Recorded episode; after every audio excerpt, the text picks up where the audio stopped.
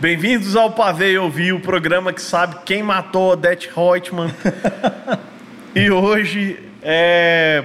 como sempre, a gente só conversa sobre histórias, né? Histórias muito importantes. Mas o convidado de hoje, ele é publicitário, ele é poeta, ele é cofundador da loja que me ensinou a comprar a revista Sexy Playboy, a maior revistaria de Goiânia, e o epicentro de encontro de bandas de Goiânia, a Ox Pocos. Seja muito bem-vindo, Luiz com Z. Luiz com Z, por gentileza. Luiz Fafal. Fafal, prazer ter você aqui, ah, cara. prazer é meu. Prazer mesmo, é. a gente se sente privilegiado com a sua presença aqui de verdade. Pois é. é. Eu fico satisfeito, vai ser uma experiência nova. É, é uma é. experiência Estou ini eh, sendo iniciado nos é. podcasts, né? Ah, Não, que bom, que bom. Nunca tinha participado. A, a, a, ideia da gente é o seguinte: contar histórias. Na verdade, como eu te falei, assim, não Sim. contar história. A gente quer que você conte as histórias.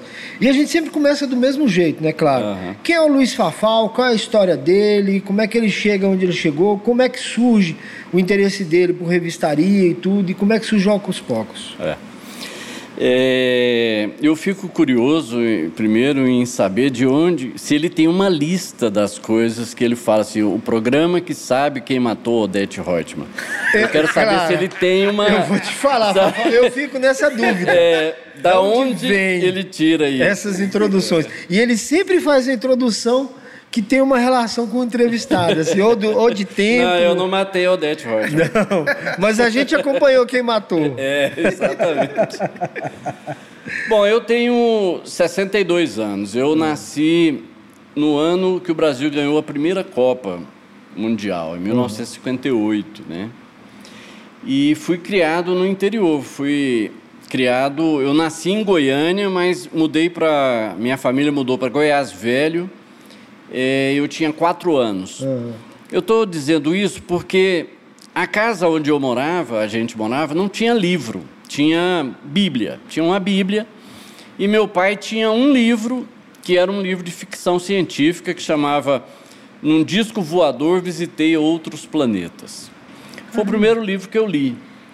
Eu devia ter uns oito, nove anos, não entendi patavina.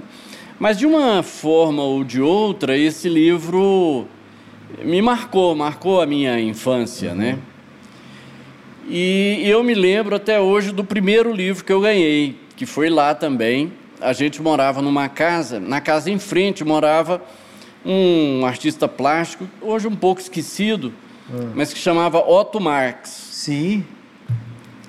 E era nosso vizinho de porta, uhum. né? Então nós moramos sete anos, então foi uma convivência longa. E o primeiro livro que eu ganhei, eu ganhei do Otto Marx. Caramba. De um presente. Aí eu já devia ter uns 10 anos, alguma coisa assim, que eu morei em Goiás até os 12. Uhum. Então, é, de uma forma ou de outra, o livro entrou na minha vida de, um, de uma maneira meio aventurosa, sabe? Uhum. Tanto pela aventura do espacial, né? Uhum. É, quanto por ter ganho um livro. Uma criança ganhar um livro, pelo menos na minha época, na minha infância, para mim foi uma, um presente diferente, né? É. Então o livro passou a fazer parte da minha vida, de uma certa forma. É, já, já disse, eu, eu, não sou publicitário mais, né? Já uhum. tenho uns 10 anos que eu abandonei a publicidade. Mas antes da publicidade, eu tive gráfica. Eu tive, era uma, a gente tinha um coletivo. Hoje se chama coletivo, né? Uhum. Era uma espécie de coletivo, uma cooperativa, vamos dizer uhum. assim. Nós éramos cinco, era uma gráfica que a gente fazia panfletos para a esquerda, o comecinho do PT, o, uh, o CPG, né?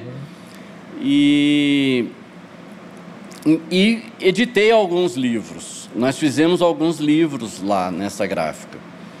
É, eu acho que talvez a pessoa, o Everton Baiano, o primeiro livro dele foi feito na gráfica, nessa gráfica, e o Gilson. Isso início dos anos 80. Gilson Cavalcante. Isso no começo dos anos 80, exatamente. Uhum. Antes das. Não, acho que já é 80, 80 e pouco. Uhum. É, o Nilo Alves, que foi para o Tocantins, Alves. faleceu com, uhum. agora com o Covid, né? Nós fizemos um livro dele na o época. Nilo eu viajei com ele para Monte Alegre, é. cara, em 80 e pouco. Foi uma viagem de um festival, naquele antigo ônibus da cultura que tinha sim, em Goiânia. Sim, é. Foi o Nilo, foi o Walter Mustafé, foi Pio Vargas, foi uma galera é. naquela época. Eu tinha 14 anos, você imagina que um moleque de 14 anos entrar num ônibus é. com essa galera. Com essa galera. Pra uma é. viagem daqui para Monte Alegre, que na época levava 10 horas. Era viagem. uma aventura, né? Era uma aventura, é, eu convivi com o Pio também um curto período. Hum. eu teve um salão da nova poesia goiana. Eu, não, eu sou péssimo com datas, assim, eu não, não, não, não conduzo a minha mente minha, uhum. assim, essa, nessa ordem cronológica, né? É, eu participei desse salão.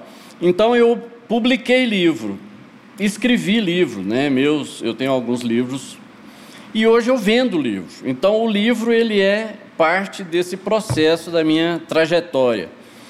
E a, a criação da loja, ela é, antes de qualquer coisa, ali 88, 89 por aí, nós tínhamos uma banca na Feira Hip. Ah. A Feira Hip era na Avenida Goiás ainda. Uhum. A nossa banca era pertinho da, do relógio. É, é perto do relógio. É. Uma, o... A mãe do Espada tinha uma banca que vendia fazia empadão. É. Aquele menino que faz as esculturas em ferro. O Vando. Eu, é, ele tinha uma banca, tinha ele tinha perto do relógio ali, ali também. É, pertinho. Perto, é. Na verdade, era na escadaria do relógio. Tinha era na escadaria né? que ele botava. Ele usava ele, como expositor. É. é. Então, é isso. Obrigado. E nessa banca, a gente vendia já. Eu tinha um. Nessa época eu fazia fanzine uhum. de poesia.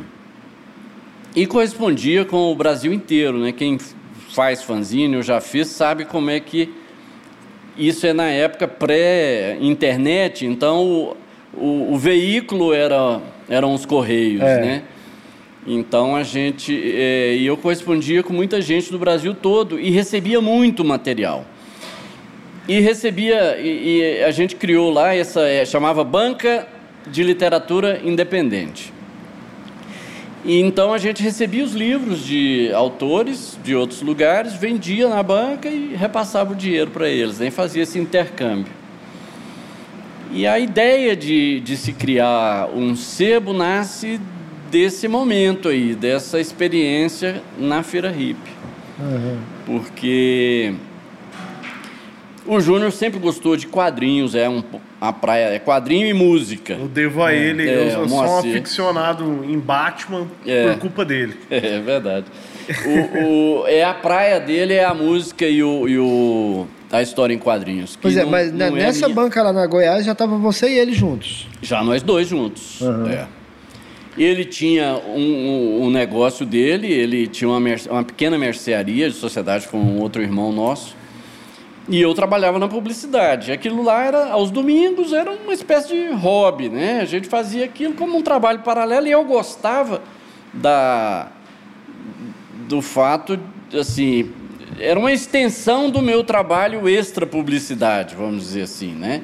Onde eu divulgava minhas poesias, onde eu divulgava os poetas que eu conhecia, que eu gostava. E e nós começamos a conversar sobre a possibilidade de abrir um sebo. A gente, dinheiro extra não tinha, né? E aí namoramos a ideia assim há alguns anos e um dia falamos, bom, é agora ou nunca, né? Isso foi em 91. Aí eu pedi demissão da agência que eu trabalhava, peguei o acerto o Júnior, o Moacir vendeu a parte dele da mercearia. Juntamos, fomos para São Paulo, no Itaim Bibi. Uhum. Eu me lembro o nome do sebo, chamava Sebo São Jorge. Era, era o Sebo São Jorge e do lado tinha um outro sebo que era. Esse Sebo São Jorge é onde a gente comprou o livro. E do lado tinha um outro sebo que chamava Nuvem 9 onde nós compramos vinis. Então, nós todo o dinheiro que a gente apurou com, com essa com a rescisão. essas iniciativas aí, nós trouxemos em mercadoria. Essa mercadoria ficou na casa do Júlio, assim, uns três meses, até a gente achar um lugar para uma sala ali no centro para alugar. Ah, os sebos, tradicionalmente, em Goiânia, ficavam, ficam até hoje, a maioria, na Rua 4, ali, entre a Goiás e a Tocantins, né? E depois eles migraram um pouco ali para a Avenida Goiás, um pedaço. Uhum. Mas era caro o aluguel lá para os padrões. É, naquela época já era caro para gente. O centro era o, o bairro é, nobre, era o bueno da época. Né? Exatamente. Né? Tinha uma, o centro tinha uma vida é, muito ativa, né? não é o centro que a gente conhece hoje. E, e nós achamos essa sala que estamos até hoje, que é ali na Araguaia, né? quase esquina com a Paranaíba a gente fala que é embaixo da saia do manto de Nossa Senhora. Exatamente. Porque, né, a gente nem está é. dentro do manto, está embaixo, tá embaixo, da saia do, do, embaixo da saia do manto. E alugamos a sala. Não tinha móveis, não tinha prateleira, o dinheiro deu para alugar a sala, só. E a gente levou tudo para lá, espalhou no chão, contratamos um pintor, fez uma fachada e começamos. Começou daí. E o nome Ocus Pocus? O nome e o símbolo? Quem fez? O símbolo, a, a marca fui eu. Eu hum. é, juntei duas, o H e o P num quadrado uhum. preto. É, aí vem a, a, a, Como é que se diz? A pegada do publicitário, mas o, o menino. O... Aquilo já é coisa do Moacir. Porque assim, nós abrimos a loja, o, ah, o nome, antes de mais nada, é. o nome. É, a gente não queria um bazar alguma coisa, é, livro, sabe? É, casa do livro, ficaria uhum. Né, uhum. Mais, mais óbvio, mais fácil as pessoas entenderem, mais objetivo. Publicitariamente talvez fosse até mais interessante, mas na época a gente queria um nome diferente. A gente não uma coisa que impactou a gente foi Nuvem 9. Por que Nuvem 9? Depois acho que tem a ver com uma música do George Harrison, alguma coisa assim. Me contaram isso, eu não tenho muita certeza. Minha música não é muito minha praia. Mas a gente queria alguma coisa que fosse que a pessoa ouvisse e falasse, pô, nunca ouvi isso na minha vida. Da onde que surgiu? e, e, é uma música do, do Focus, né? Da banda isso. Focus. É, a gente tirou de lá mesmo. É. Tirar, então a influência veio da música Ocus Pocus Veio mesmo. da... da, da, da é, eles têm um disco que chama é. Ocus Pocus, né? Que uhum. tem uma música que chama Ocus Pocus. Uhum. É dali. Não inventamos não, tiramos dali mesmo. É. E pagamos um preço por isso, que até hoje muita gente não sabe pronunciar o nome da loja, liga Olhos porcos. Olhos porcos. eu, eu, o que eu acho mais legal é o slogan, que é tipo assim, a, a gente pode não ter o que você procura, mas às vezes teremos o que você nem imagina. É. É, eu acho lindo, assim, você falando, me emociona muito, porque, é igual eu falei, eu fui ter meu interesse é, por quadrinhos lá, né? Apesar de, quando eu conheci lá, eu já já tinham meus 9, 10 anos, assim, vocês já tinham um, uma certa estrada, uns, é, que eu fui entrar lá a primeira vez em 97.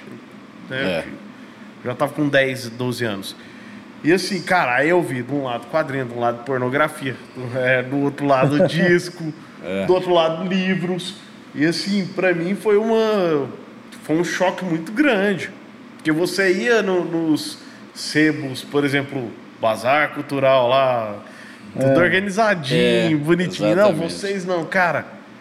E aquilo ali eu me identifiquei a partir do momento que eu vi que porque a porrada de recorte de quadrinho na parede, no teto, cara, aquilo ali eu falei, nossa, parece minha cabeça. mas, mas você caiu na Oxford na gestão do Moacir. Porque assim, eu fiquei, nós ficamos juntos lá por quatro anos. Uhum. Num, num, eu já tinha filho na época eu tinha filho pequeno, não sustentava dois. Uhum. Não, não, não, tinha retorno suficiente que, das, que desse para sustentar duas pessoas, né? Com, com, cada um com as suas vidas. E eu voltei para publicidade. Falei para o Júnior, ó, toca, toca aí. o barco, né? Deixa segue, eu morrer não. É, segue aí e voltei para publicidade. Porque até então a publicidade pagava bem nessa, né? Nos anos 90, até os anos 2000. A maior agência na época era do Hamilton, né? Era grande. Era do Hamilton. Mas você sabe que é, isso é meio. Assim, tinha muito, muita fama. É, não estou dizendo que não fosse grande. O que eu quero dizer é que tem, tinha muita agência que não tinha tanto glamour. Glamour. Mas que tinha uma que estrutura grande, é, que atendia governo. É, é, uhum. Essa é a, é, a, é, o grande lance da, da, da, publicidade, é atender governo, né? Que são as maiores verbas. É o que sustenta, né? É o que sustenta. É. Então, meios de comunicação de uma forma geral, quem sustenta é o governo. É. Agora, só dar um replay aqui, porque eu me lembrei que a gente estava falando do nome e do bonequinho, do Sim. símbolo. Ele remete muito a um personagem de quadrinho, que eu não vou me lembrar o nome. Mas tem tudo a ver com isso, com esse universo. Você falou que foi é. ideia dele. Pois é. Não, é quando eu digo que é a gestão do, do Moacir, porque quando eu saí da. que eu voltei para a publicidade, ela ainda não tinha essa pegada do quadrinho. Uhum. Como eu tinha muito material alternativo, jornal alternativo, é, fanzine. Fanzine. É, ficou muito centrado em música e literatura. Uhum. E essa imprensa alternativa. Essa foi a época que eu peguei. É.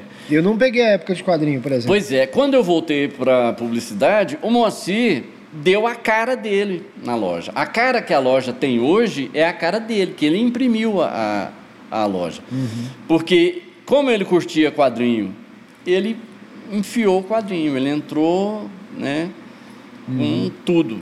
E aí entra a história do símbolozinho. Aquele uhum. símbolo é um.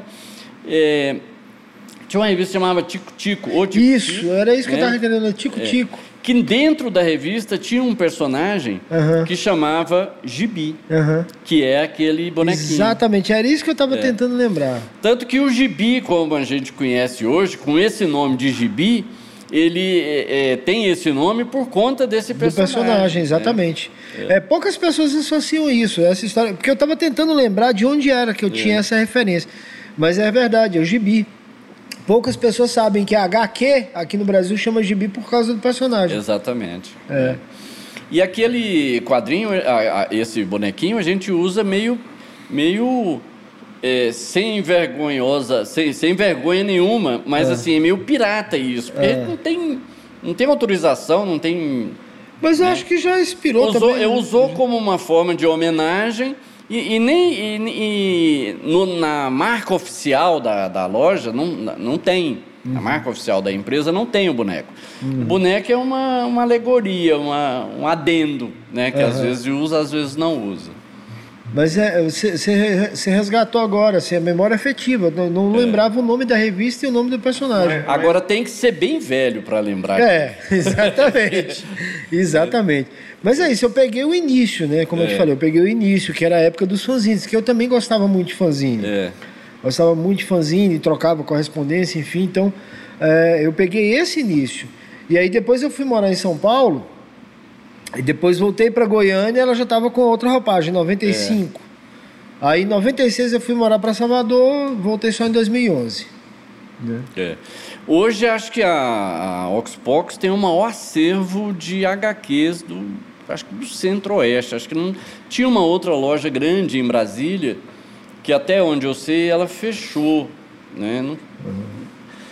Mas se, se é maior ou menor, não faz a menor diferença. O que eu quero dizer é que tem um grande acervo de história uhum. em quadrinhos, né?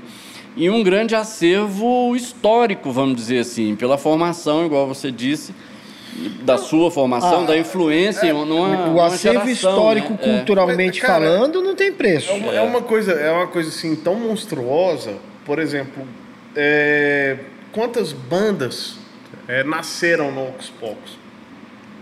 Entendeu? A gente é. não sabe enumerar, porque é. foram várias.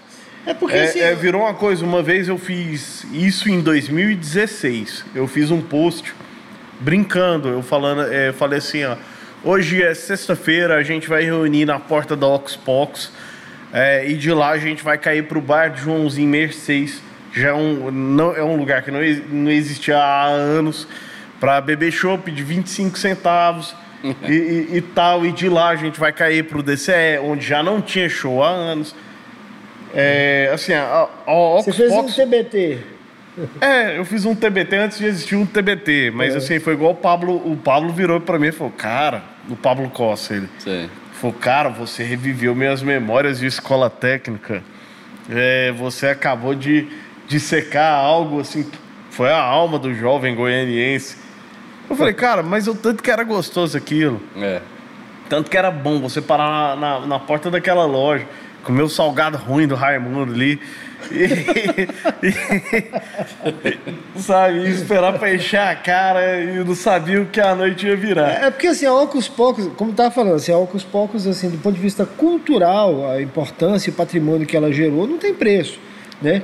Porque assim, vocês conseguiram enxergar a, é, é, na, na verdade, não é que vocês conseguiram enxergar o jovem se identificava com aquilo, não tinha um espaço que você sentisse vontade. Pois é, mas você sabe o que, que eu, eu tenho pensado, assim, que tem um, um diferencial que eu acho que faz essa. que, que dá uma característica peculiar à loja, uhum. que é a liberdade. Sabe assim, quando você entra na loja, não tem ninguém andando atrás de você para saber o, o, que, que você quer, aonde você vai pôr a mão, aonde que você vai folhear, se você vai tirar alguma coisa do lugar e não vai pôr. Eu roubei a sex da Maria Alexandre assim. É? É, foi. Lá? É, foi. É. Então paga agora. Não, Aí, ó, já foi. Acabou. Prescreveu. Prescreveu. Não, é, desculpa, é. foi. Continua. É. Por favor. Não, mas né? é, até hoje acontece isso. É. Sabe? Você, você saca que o cara tá levando ali um. O moleque tá levando. Hoje a gente não vende mais essas revistas lá, porque é. a quantidade de escolas que tem em volta. E o mundo mudou também. É, e o mundo mudou. É. é. antigamente você comprava catecismo do Zéfiro é, na banca de na revista. Banca de tinha assim, uma é. cortina de catecismo na banca de revista. É. Do Carlos Zéfiro. É. Né, o mundo mudou. Hoje em dia você não pode fazer Cara, isso, mas, é, cara, assim, eu não sei, assim, é uma coisa que eu queria perguntar. Como foi entrar, bicho, porque eu já achei discos lá tão raros, assim. Teve uma vez, eu saí com oito discos raros, assim, eu paguei tipo 15, 12 reais. É. Aí, velho, eu fui fazer uma pesquisa, cada disco eu tava com uns dois mil reais na mão. Eu falei, é. cara, não tem uma curadoria pra, pra isso, não tem. Vocês não faziam, tanto para livro, para disco. Porque tem muito material não, é... raro lá, tinha, isso, pelo menos. Isso é antes da internet bombar, assim, é, antes tinha, de ter... Tinha internet, ah, mas não é, era o que é hoje. É o que é. é hoje, né? Tem uma curadoria, sim, mas veja bem, se você tira tudo, como que você vai achar o que é raro e vai contar num programa como esse que encontrou alguma coisa rara lá? É. Então você não pode tirar tudo, você tem que deixar alguma coisa, sabe? Porque aquilo vira história. É. Você, no meio de um monte de coisa comum, você salva um, um Raul Seixas lá do meio, sei lá. É, o livro da sabedoria não. do Pedro de Lara, eu vivo falar pro Júnior, me vende. Ele não vende, deixa lá. Não, eu acho que, na verdade, assim, desde o início, pelo menos essa foi a minha sensação quando eu entrava lá. Porque, como eu te falei, eu gostava de fanzine. Uhum. E eu gostava de ir lá por conta disso, desse universo. É, desde o início, parece que sempre ficava bem claro a sensação que eu tinha é o seguinte: vocês além de vocês deixarem espaço à vontade pra gente que era moleque, jovem, vocês popularizavam. Já era velho, cara. É. Mas você sabe que. Era, tudo, tudo era acessível pra gente ali. É. Mas tem... financeiramente era acessível. Exato. Tem a ver com o perfil do, do público nosso. Porque nós não somos uma loja de quem tem grana.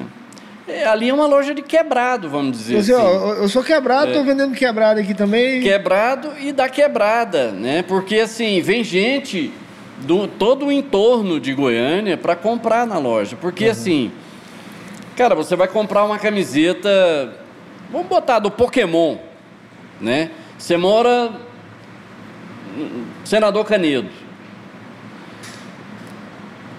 você vai comprar três camisetas por 50 reais, por exemplo. Você não vai achar isso Senador Canedo. Uhum. Então vem família com, sabe, para fazer compra para os meninos é, todos. É, como eu te falei, assim, vocês sempre é, facilitaram o acesso dos jovens às coisas. É. Vocês sempre é, fizeram questão de popularizar, entre aspas, né, o acesso às informações que vocês tinham ali, as coisas que vocês tinham ali. É. Eu sempre me sentia à vontade por isso. É, só para concluir a ideia, a, a, o raciocínio do, da liberdade, que é assim, não tem um balcão separando o acervo da pessoa que chega lá querendo. É, é meio um, um self-service. Uhum. Né? Você vai, procura e e escolhe o que você quer. Uhum. Né? Agora, se você precisa de ajuda, você pergunta, ah, tem isso, tem aquilo. Tá. Mas a graça do sebo, que eu acho que é isso que perdeu muito com o passar do tempo, com alguns sebos de Goiânia se, se tornaram lojas convencionais, por contingências deles, uhum. cabe a eles, né? Se, se é bom para eles assim, que seja. Mas a gente prefere que você tenha o, o prazer da descoberta. Uhum. Se você vai procurar lá um tio Patinhas X, você pode sair com um livro do Bukowski, uma é. coisa que você não esperava encontrar. Né? Vai lá então essa um... é a mágica do. Vai lá procurar uma mortadela e salaminho. É. e sai com outra coisa, sai é. com um disco de blues. É. Raro. Mas é, agora falando do Fafal mesmo você ajudou a fundar o PT aqui dentro do, do, do estado de Goiás, assim. É. É, eu não sei se você está ainda dentro do partido não. ou não.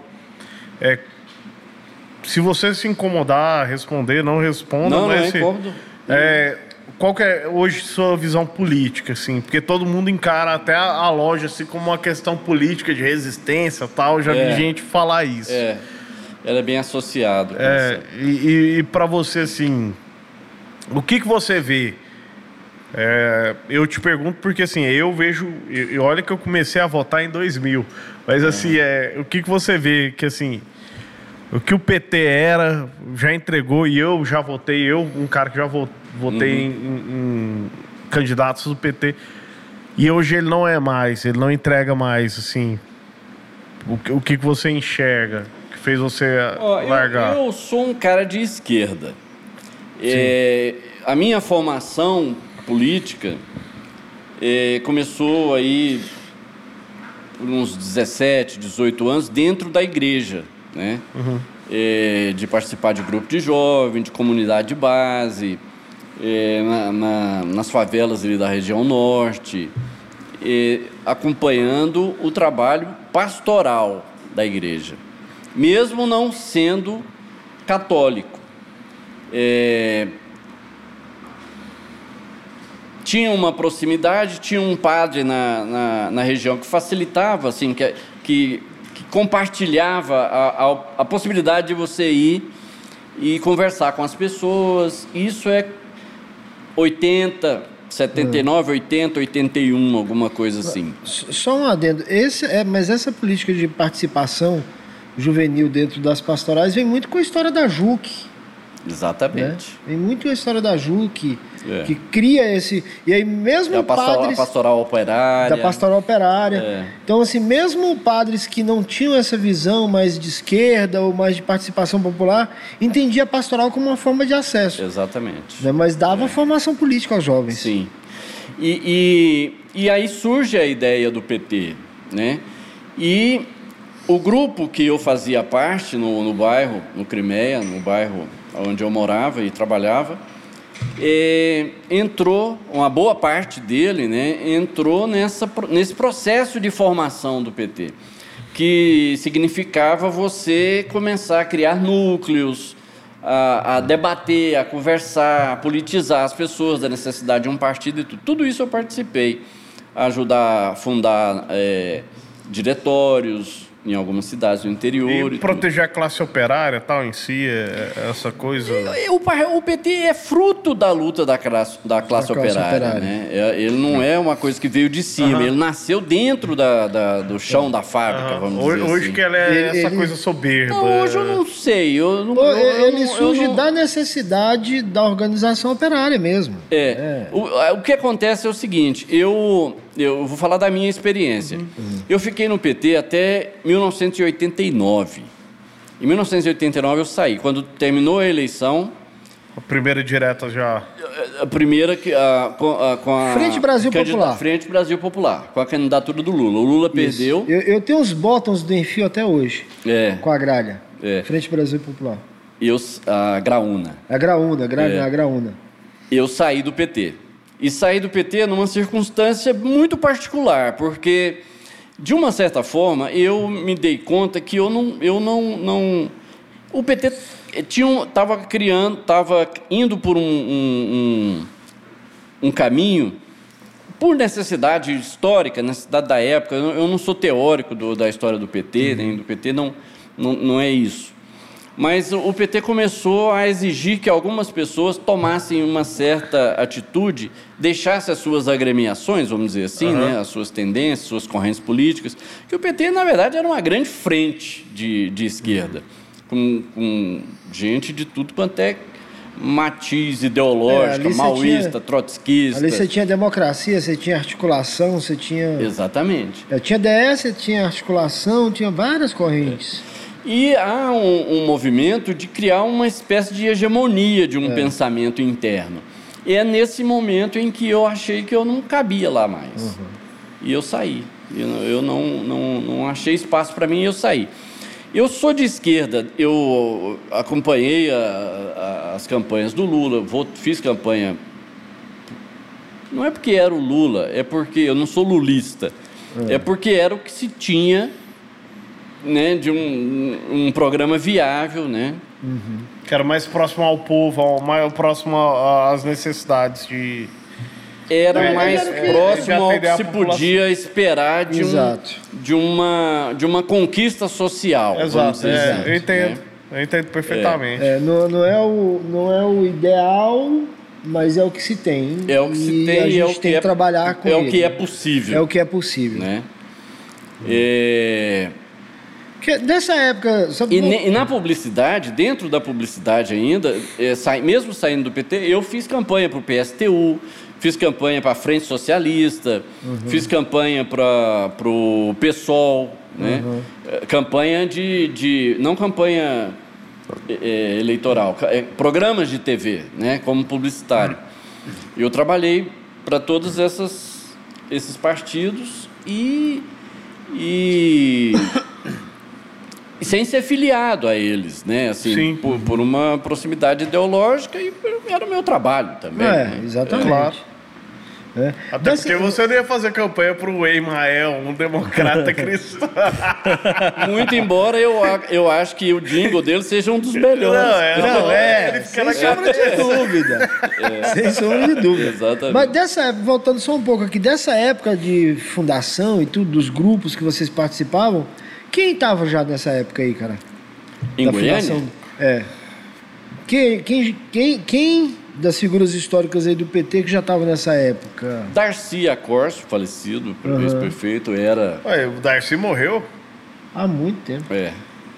É, o pai da, pai da é, delegada Adriana. A Adriana foi minha colega de é. movimento estudantil, cara. O, da, o Darcy ele foi prefeito em 92, eleito e pelo trabalhei, PT. É. Aí em 2000 ele foi tentar reeleger e falando é. mal do PT, falando até que o PT tinha casos eu com satanismo. Na, não sei se você lembra. Eu trabalhei na prefeitura nessa época. Isso é recorrente, né? Eu, ach, eu achava lindo isso aí. É. Eu trabalhei nessa época lá na Comob. O, o Darcy ganhou, o PCdoB fazia parte da coligação. E aí o Fábio Tokarski assumiu a Secretaria de Obras. A Comob, a antiga Comob. Fábio aí eu fui trabalhar lá. Eu fui candidato a vereador em 82. Uhum. É, o PT precisava ter um número mínimo de votos para ter o registro definitivo como partido. Uhum. Então lançou quem pôde sair candidato, saiu, para que ele tivesse um número maior de votos, né? Uhum. Na minha, no, no na, na, meu material de campanha tem Rubens Ottoni, tem o Paulo Faria, que é uhum. falecido também, Atos Magno, uhum. é, Atos Pereira, uhum. o, o, Darcy, o Alberto, é, eu, eu tinha o nome de Bacurau, é Alberto, agora me foge o sobrenome dele. E, enfim, e tem muita gente dessa época que endireitou, amigos meus que, Nossa. né, que foram. Direitou, você fala ir pro lado da direita mesmo, né? Não, virar bolsonarista. bolsonarista. Virou, não, virou bolsonarista. Cara, isso aí, ó. É, é, eu que sou amigo Você sai de um extremo e vai para um outro. Eu que sou amigo do Slake, assim, é, é pessoal. É, eu sou amigo pessoal do Slake. Eu falo, cara, tanto que a gente. Cara, a gente escreveu músicas, a gente compôs, a gente foi lá, a gente teve à frente, a gente ainda vive isso. Uhum. E é ridículo, né? Uns, uns quarentão, uns caras quase quarentão, igual eu e o Slake lá, pô, usando camisa de banda tal, protestando. Beleza, mas eu vou morrer fazendo isso. Aí a gente vê a galera que seguia nós. Agora eu sou Bolsonaro. É. é. Cara, é, fica. É, bicho. Não, o cara não entendeu nada do que ele não, leu, não entendeu nada do que ele ouviu. Não leu foi nada, enfim. cara. Ele mas, passou assim, o olho na, na, na, é. nas palavras. Mas assim, voltando à história. Mas é igual o cara ir no show do Pink Floyd, do Roger Waters. Exato. Sabe? E sair puto porque. E sair puto porque ele falou fora Bolsonaro. Exatamente. Né? Então não entendeu porra nenhuma. Não entendeu porra né? nenhuma. É. Mas, o, o, Luiz, vamos voltar aqui à história do Ocus Pocus. Assim, primeiro porque tem a ver com isso que a gente está conversando. Lá sempre foi um espaço de resistência de apelo popular e de acesso à cultura também de forma popular, né? Mas aí fica algumas questões assim, quais as histórias mais emblemáticas que você já acompanhou lá? Porque ela faz parte da eh, quando a gente entrevistou o Cuca, a gente fez a mesma pergunta para ele, né? Você lembra de algumas histórias? Aí ele contou uma ou duas e falou, olha, se você sabe de mais alguma, escreva aqui. O comentário da galera contando histórias que viveram lá no Bar do Cuca foram muitos. Quais foram as histórias mais emblemáticas, assim? De... Ah, pois é, o, o, como eu te disse, eu, eu fiquei os quatro primeiros anos, saí uhum. e hum. voltei tem 10 anos. Então tem um hiato aí de, uhum. 15 anos, né? Que é quando a, a, loja, nas mãos do Moacir, a loja virou o que é hoje, Bom, vamos dizer assim. É. Então todas essas histórias estão tá na memória dele, né? Uhum. É, um pouco do, do que foi dito de, das criações de, de bandas. É, eu acho que o primeiro festival, o Ban Rock, nasceu lá dentro da loja. As reuniões eram feitas lá dentro da loja. A gente tem alguns registros fotográficos disso. É, acho que não sei se o Ban Rock foi o primeiro festival de rock de Goiânia. Não, se foi o primeiro, não sei assim, mas eu, eu é. fico, cara, eu, eu fico emocionado porque é, é uma coisa é, entrar lá, eu lembro de tudo isso, assim, ah... Barroco foi que ano? União, nossa... 93, 94... Ah, então foi o primeiro, com é, certeza. É, bem no comecinho da loja. Soltaram no YouTube o aniversário da loja que o, o Cash for Kills tocou com o Rodolfo, o meu primo, Glaucominho no vocal ainda, é. toquinha tal... Cara, é, é, tanta história dentro daquela loja, aquilo é, é, se pegar aquele cantinho de Goiânia são tantas histórias que nasceram ali, foram entrelaçadas, é, surgiram tantas coisas assim, cara. Se um dia eu falar, o Oxbox vai falir, vamos supor, cara, todo mundo faz uma doação. todo mundo, cara. Passa um pra... pix. Passa um pix. Um real. É, cara, não morre. Não, se, se todo mundo que passou pelo Oxbox doar um real. É, tá. Dá uma boa grana. Dá uma boa grana. Dá uma boa Dá pra fazer um documentário dos 30 anos, é. né? Pois eu é, acho que deveria fazer. Eu conheço até um bom cinegrafista. É. é. pois é. Mas a gente tinha. E um ótimo jornalista. Tinha um, um, um, planejamento de, de que esse ano a gente era, já era para estar tá lançando um documentário. A gente hum. tinha planejado fazer uma, uma baita de uma festa dos 30 anos. Hum. Mas a pandemia atrapalhou. E outra coisa, a gente até no, no, no, poderia fazer uma coisa mais informal, mais ou, ou, ou mais formal, vamos dizer assim, para menos uhum. pessoas, num lugar mais reservado e tudo. Mas eu acho que a gente não tem motivo para comemorar, sabe assim, eh, no sentido mais é, democrático da, da, né, da palavra. Da palavra. Porque o momento que a gente vive não é um momento legal e eu acho que não. Não tem o que se comemorar. Não tem. Né? Sabe? Não tem. E, e, assim, quando a gente vê. Porque a gente é, é, tem uma cadeia, o livro, o disco, a, a, essa cultura pop, tudo tem uma cadeia produtiva que, que gera emprego, gera renda e tal. E nisso, dentro dessa cadeia, tem banca de revista, né? Tem cinema, tem um monte de outras é, livrarias, nem se não, fala, né? É, você... E quando você vê que é, é, as bancas de revista estão fechando no Brasil inteiro, né? Não, mas tudo, isso que, você, tudo isso que você citou está fechando por causa da internet. De música, é, não tem mais é, loja de CD de disco, não tem mais loja de revista. Eu vi uma campanha, eu não sei qual banco que era, eles estavam apoiando os donos de bancas de revista a direcionar o segmento para outro, sabe? É... E vocês englobam todo esse universo que está ficando obsoleto, mas vocês estão ali. É, mas eu vou te dizer uma coisa: a internet não é a vilã. Eu não acho que a internet seja a vilã, a grande vilã. Hum. Eu acho sim que ela, ela, de uma certa forma, ela influencia no valor global da venda que você teria no balcão. Mas você vende pela internet. A gente vende pela internet. Nós vendemos pela internet desde 2002, que, quando a gente começou a vender no Mercado Livre. Hoje a gente vende em outras plataformas, mas é, a internet ela é vilã e aliada, porque ela também forma leitor você também a, a, a, tem, aprende a ler, vamos dizer, aprende no sentido de, de, de constituir um hábito, num, num, como que chama esse leitor? É, Kindle. Kindle. Num Kindle.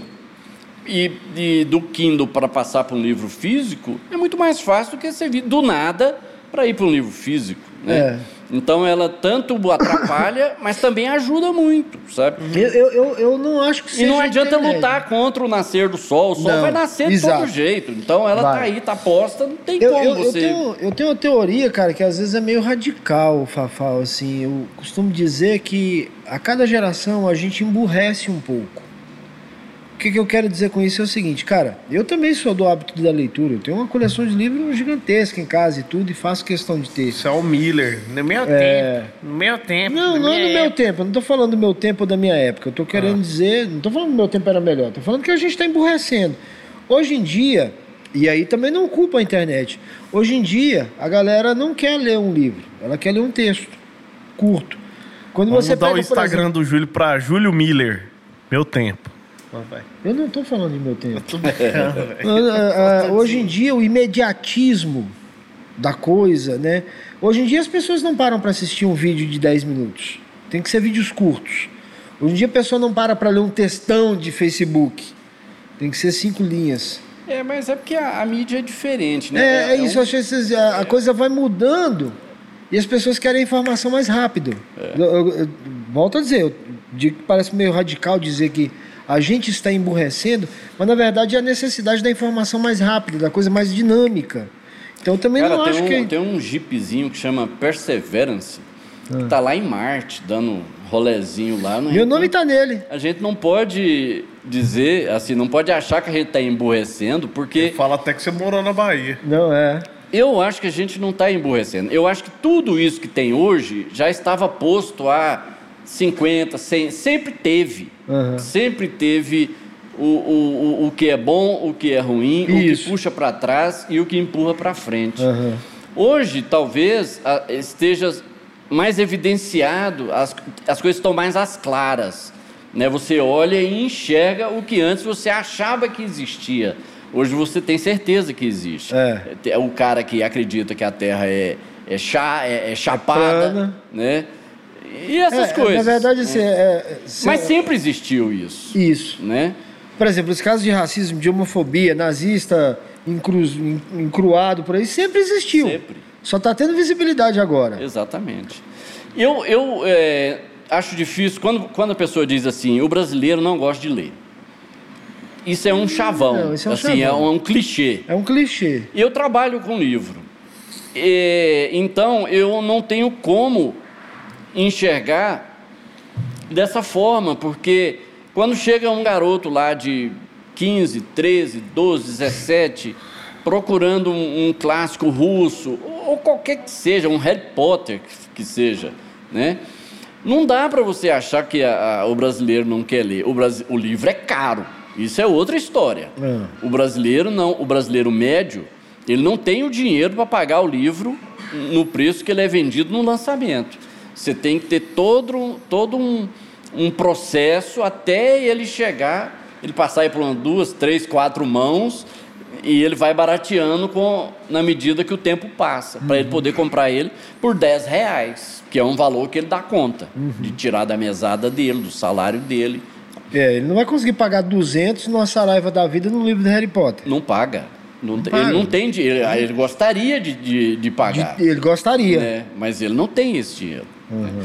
Então a cultura é cara, né? Assim, se, se você é, for pensar. É, cultura de, é, é, é uma coisa você tem... vai num cinema, você, é, você vai sozinho no cinema. Você compra o ingresso, compra uma pipoca, compra lá um refrigerante, ou você quer. Deu 100 reais. Exato. É, então é caro. Hum. É, a cultura, a cultura no... é uma coisa cara. Eu lembro assim. E elitizada, né? E por elitizada. Isso, por isso elitizada. Né, né, cara, eu lembro quando. Vamos supor, a galera que consumia MPB, que entendia MPB. Quem ia entender que a banda do Chico Buarque tava falando, cara, pô, ditadura, tal, caralho a quatro. Quem era alfabetizado, altamente instruído culturalmente, sabe? O, Você está falando o quê? Que a informação, a, a, a dificuldade de, de, É, cara, porque assim, ele tá falando de caras que eram. que tinham um acervo cultural muito grande. Eles, para transmitir aquela. aquela Aquela não, mensagem. mas o que o Fafão tá falando é o seguinte: a cultura é cara. Sim. Você tem acesso à cultura. Eu, eu, querendo relembrar aqui, por exemplo, eu lembro quando eu consegui entrar na Paulistinha para comprar o primeiro vinil, foi um mês e meio de trabalho de bicicleta de office boy. É. Né? É, livro eu só comprava lá no Ocus Pocos ou então em outros sebos. Você não conseguia entrar numa loja, no, no, numa livraria. Não, não, você já era velho, moço. Pois é, mas agora a tristeza é. disso é que você tinha mais opções para comprar coisas mais baratas. Você tinha mais sebos em Goiânia. Uhum. E quando você tem mais sebo, tem mais concorrência é, a tendência é que o produto fique mais barato. Uhum. Né? Porque eu vendo o meu a 10, mas o meu vizinho vende a 8. Então a minha tendência é, é vender ou a 8 ou a 7. Uhum. E isso favorece o, favorece o consumidor. Né? É. Agora, se os sebos começam a desaparecer, vai ficando um, dois, três ele é um monopólio, lá no centro, que ele mas quer. lá no centro tá quem? Tá vocês? Que... Não, na Rua 4 acho que ainda tem ali tem, uns 3, Tem a opção 4. cultural é, ainda. O é. Armazém do Livro. É, o Armazém do Livro. É. E tem a página, vendem... a páginas antigas também. Páginas antigas, é. Hum. Mas assim, igual a vocês... Mas, cara, Mas assim... é, é, é, é a vamos dizer assim, a, é o modus operandi diferente. Nós temos um jeito diferente de tocar o negócio. Não, é, é, cara, eu cheguei com meu filho, é, quando meu filho foi alfabetizado, eu virei para ele. Ó, aqui é a. É tipo a meca do papai.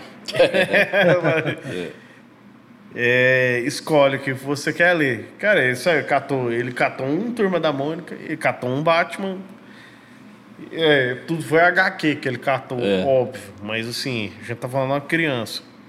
E eu amo isso que vocês têm, essa, esse leque. E eu espero que continue tendo. Eu espero que a, a Oxbox perpetue para sempre é. desse jeito, sabe? Porque para mim foi importante, para minha formação foi importante. Porque vocês surgiram em 92, 92 eu era um moleque, cara. Então vocês fizeram parte de quem eu sou. óbvio. Culturalmente, é... pô, o Moacir me ensinou a gostar de Batman. Eu achava o Batman um cara que usava cueca por cima da calça. É. E, não, velho, Batman Ah, é foda, não sei o que e tal. Não, o Batman também usa. Um riquinho entediado. É, o riquinho É, o riquinho entediado, que bate em É, pobre. Aí É. o, o Moacir, não, não é assim não, cara, que ele, ele gostava muito, ele me ensinou. É. Sabe, eu espero que continue sendo assim, cara. Pois é, 30 anos, Rafael, 30 anos de Pocus, 30 anos, como eu falei desde o início, de popularização de acesso à cultura de uma forma geral que vocês Aham. fizeram isso, né? E como é que você pensa assim, como é que você projeta o futuro? Como é que tá? Porque como você falou, você usa a tecnologia de hoje, inclusive, como sua aliada. Sim. Né? A internet não é culpada, a internet é uma parceira para É as coisas parceira, acontecerem, é. né? Exatamente. O que, que vocês estão pensando? E, é, ne- nessa, só um- Não, mais pode- um, um detalhe dessa parceria da internet, vamos dizer assim. As livrarias foram fechando. As cidades de porte médio. Eu não sei se Anápolis tem uma livraria de, no- de livros novos, por exemplo.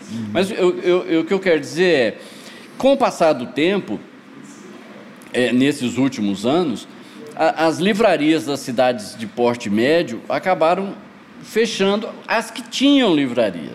As, as cidades que tinham As livrarias. que tinham. Né? Então, como que uma pessoa que mora numa cidade do interior, de qualquer estado brasileiro, vai ter acesso a um livro? Só pela... Ou ela vai na capital do estado que ela mora, ou ela vai na internet comprar. Então, nesse sentido, é, ela- há uma democratização, vamos dizer assim. Então, não dá para dizer que a internet é vilã. É, ela é uma arma muito boa para quem sabe usar, né? Você chega a lugares aonde você nem imaginava chegar, né? Vocês têm clientes no Brasil inteiro hoje, espalhado, enfim, que pessoas que não teriam acesso à informação Exatamente. de que vocês existem se não fosse a internet. Exatamente. Agora, assim, eu falo com uma certa nostalgia, ainda bem que o Pavel não tá aqui para ficar enchendo o saco falando que é da minha época. Eu não tenho esse negócio, na na minha época era melhor, nada disso. É. Longe de mim isso. Mas eu acho que as bancas de revista ajudaram a, a formar muitas gerações, cara. Sinto falta daquilo, assim, daquele universo mágico. Aquilo era um universo mágico. É. Hoje em dia você tem tudo na tela de um celular. Mas aquele universo era mágico, você ter da aquele... descoberta, né? Exatamente. Você e achava coisas assim É, que você não imaginava que pudesse ter. E, e para minha surpresa, quando eu fui na, na Ocus Pocus, assim, as primeiras vezes, a surpresa era achar tudo o que eu queria no mesmo lugar. Que É. era difícil. Se achar o disco, se achar um quadrinho, se achar um fanzine que eu gostava, se achar um livro, entendeu? É. Eu comprei um livro lá, cara. Eu ganhei. Você falou do primeiro livro que você ganhou. O primeiro livro que eu ganhei me marcou muito. Foi. Meu nome é Júlio César, que foi meu avô que me deu. E meu avô sempre analfabeto, enfim. Mas ele era apaixonado por Tex. Ah, Ele tinha uma caixa de Tex. Todo dia, ele era feirante, ele tinha uma barraquinha de suco, um carrinho de suco, né? Então todo dia ele ia de manhã para essas feiras aí, lá da Redenção, ele ia lá para a feira do Ateneu Dom Bosco, para a feira do Cepal, aí vendia o suquinho, o bolinho e tal, chegava final de tarde em casa, tomava uma Coca-Cola lendo Tex. E ele que me deu o nome, e o primeiro livro que ele me deu foi Júlio César, Imperador do Mundo. E esse livro me marcou muito também, claro, né? Pelo fato de ser um presente, de ser do meu avô, de ser o meu nome, de descobrir a figura do Júlio César. E aí uma vez eu achei esse livro lá. E eu achava impossível ah, eu encontrar ele de novo. Eu fiquei tentando achar a associação entre o seu nome e o Tex. Eu pensei, não, ele vai falar que no final Não. ele, ele chama Wheeler. Júlio César Wheeler. Não, meu, o meu avô ele era tão viciado em Tex e tão viciado em bandidos assim, da, do, far, do, O do Faroeste, né, e tal. da- da o o meu tio mais velho se chama Dillinger. Olha só. É. Aí tem o Novelli, que é nove... aqui no Brasil ficou Novelli. É. Então tem Novelli, que era um mafioso italiano, não sei o que e tal. Mas o Dillinger, ele não era do Velho Oeste. Não, né? não, ele, ele- era um, um ladrão, um assaltante de banco. Exato, ele era coisa assaltante de assim. banco, mas ele era meio Robin Hood, né? É, é, tem essa. O, o meu, o, meu, o meu avô gostava desses personagens. Entendi. Tanto que o filho mais novo dele, Bergson, meu tio Bergson, quando o filho dele foi nascer, o primeiro filho do meu tio Bergson, o meu tio Bergson fez uma votação na família com nomes também desses personagens Sei, marginais. sei. E o meu primo se chama Lúcio Flávio. Ah, por causa do Lúcio Flávio, passageiro da agonia lá. Então. então, assim, meu avô criou essa, essa associação com esses personagens marginais, né, marginalizados. É. Marginais que eu digo à sim, beira sim, da margem. Não, mas é, a margem da sociedade. Isso aí, é. mas isso é igual a. Isso um velho semi-analfabeto, primo do Geraldinho. tem em, nos Estados roça. Unidos. Fantástico, né? É. Isso é igual pensar quantos Jess James tem nos Estados Unidos. É. Porque pra, pra muitos, assim, pega o, o cara mais conservador, Jess James, bandido, assaltante, quebrava os Estados Unidos. Aí você é. pega pro outro lado, não, Jess James. Ele. O anti-herói, né? É, é o anti-herói. Ele, ele, provou que, que o sistema tinha falha. Exatamente. É, sabe? E foi assassinado por um covarde. Exato. Foi né? assassinado por um covarde. Tanto que os meus personagens favoritos são justamente os anti-heróis. É um Wolverine, é um Batman. Eu gosto desses mais sombrios. O Spawn, Soldado Sim. do Inferno. É. Eu tenho inclusive uma coleção de Spawn do 1 até os 140 eu vou levar lá para gente negociar. Você vai negociar com o Moacir, é, com o Moacir, a praia do exatamente. É, eu realmente... Não. Agora o livro tem uns livros lá, tem uns cubanos, uns livros que veio da Biblioteca Nacional de Cuba, eu vou levar e lá tem mesmo. Tem. Fafal, tem, tem interesse. É, é, parece que não, mas a gente já tá... Já? Já. No... Deu a hora, foi. E é? Passa yeah. rápido, cara. Se o papo eu vai. Eu pensei que eu não ia resistir a meia hora. Com meia hora eu já entrego, já joga a toalha. Não, mas foi confortável? Foi bom? Foi tranquilaço. Mas vamos lá. É, pensa voltar a publicar alguma coisa, Fafal por ele mesmo, uma então, voltar a poesia. É, eu, Quais são os planos de Luiz Fafal? É, eu, eu nunca abandonei, eu só não publiquei mais, né? Eu publiquei em, em 2000 e Tá parecendo eu e o Slay, que é. a gente escreve, mas não publica. É. 2019 saiu um livro pela oficina de tipografia da UFG, um experimento lá capitaneado pelo Márcio Júnior, é. Fez uma, uma alquimia lá e saiu uma coisa meio louca. Foi a, a última publicação. Mas eu estou com um projeto agora de publicar não livros, mas publicar poesias, peças únicas assim. Ao invés de você ter um livro de poesia, você faz um livro com uma poesia, assim, um uhum. pequeno livretinho, sabe? Então é um projeto que eu estou trabalhando e acho que em breve sai, começa a sair alguma coisa. O Lemis que fazia isso, assim, publicava. É, isso não é novidade, assim, são é. Plaquetas. Não, mas é, né? exato, é, plaquetas e tal, é, e isso é fantástico. É. Porque é o, é o, é o start, né? É. É a leitura rápida, é o start. É, a gente tem uma tendência a glamorizar demais o livro como objeto, aquela é. coisa, isso dá uma certa dá um prazer quando você publica, você vê um livro quanto mais grosso, capa dura, não sei o quê. Não, capa eu, de eu tô querendo mas ir é, um pouco. É o da Flor de Luz, é, é, cara, e assim, ela publicou o livro dela, todo na batalha dela. É. Que a gente entrevistou a Flor de Luz. Sim, sim, então, assim, sim. Cara, não é, eu não sei se é glamorizar, até porque eu, eu imagino que eu nunca vou vai escrever um livro, publicar um livro. Mas eu acho que é, é, válido esse sentimento não, de... mas eu não estou querendo tirar de, essa de... importância, assim. O, o, que eu estou querendo dizer é que eu estou num outro momento, sabe? Eu não estou querendo, eu... Mas então, eu, em eu contrapartida, achei... eu acho que é, seja necessário é, você publicar tudo isso que você guardou. É, Mas é isso que eu pretendo fazer. É. Só que lançar. Só que em, em doses Exato. homeopáticas. E, e para Ocus Pocos aí? Qual a previsão aí? Mais 30 anos? Ah, cara, é. Você tá doido? É o cara, Ocus Pocos aí. É. Ela não vai falir nunca. É. Não sei. É, eu acho assim. até tava a gente conversando outro dia lá, falando que se a gente sobreviver a essa, esse período bolsonaresco aí do Brasil, eu acho que a gente sai mais forte. Sobreviver, a gente vai sobreviver. Vai. Porque a gente já está na metade e não tem crise que dure para sempre. Então, Com certeza. E eu acho que a gente conseguiu achar fórmulas de, de passar por isso sem grandes arranhões, né? Uhum. A gente está muito otimista com o que há por, está por vir aí, sabe? Também porque a gente vai retomar o orgulho de ser é. de morar num, num Brasil que, que goste de si próprio, né? Que, que tenha respeito pelo seu povo e então eu A gente é bastante otimista e a gente não gosta de mimimi de coxinha lá, enchendo é. o saco, porque a gente vende um bottom no Lula livre. Vai encher o saco em outro lugar. É. Fafal, pra gente foi um privilégio ter você aqui, cara. A gente agradece ah, demais eu... a sua presença, agradece demais a sua companhia aqui. Desejo mais longos anos para Ocus Pocos e olha, não se esqueçam, gente. Ocus Pocos está fazendo 30 anos. Vá lá, visite a loja, adquira um quadrinho que seja. Já está dando um suporte, já está dando um apoio, já está ajudando a fomentar a cultura mais ainda no Brasil. E Fafá, obrigado por ter ah, vindo. E, e, lembrando que todos os, aos sábados a gente faz um feirão Isso de livros falar. a cinco reais. Então são milhares, milhares de livros a cinco reais que tá lá. Uhum. Então, assim, eu agora, particularmente falando, obrigado, Fafal. Você é o Júnior que não está aqui, né? É. é seu filho, que para mim é a maior obra que você fez. que é meu melhor, um dos meus melhores amigos. É, que bom. É, cara, muito obrigado por tudo. Eu acho que a contribuição vai ser eterna é. para essa cidade.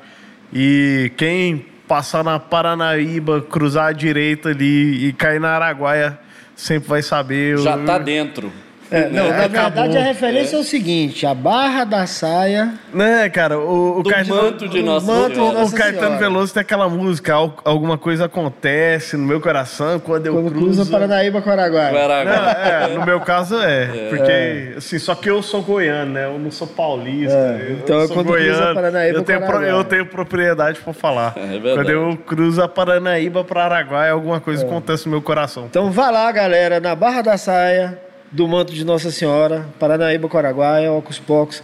Fafá, um grande abraço. Obrigado. Parabéns ao Ocus Pocos, parabéns pelo trabalho. Obrigado a você. E a gente se vê. Parabéns e pelo obrigado trabalho. por ter vindo aqui humildemente Prazer. conversar com a gente.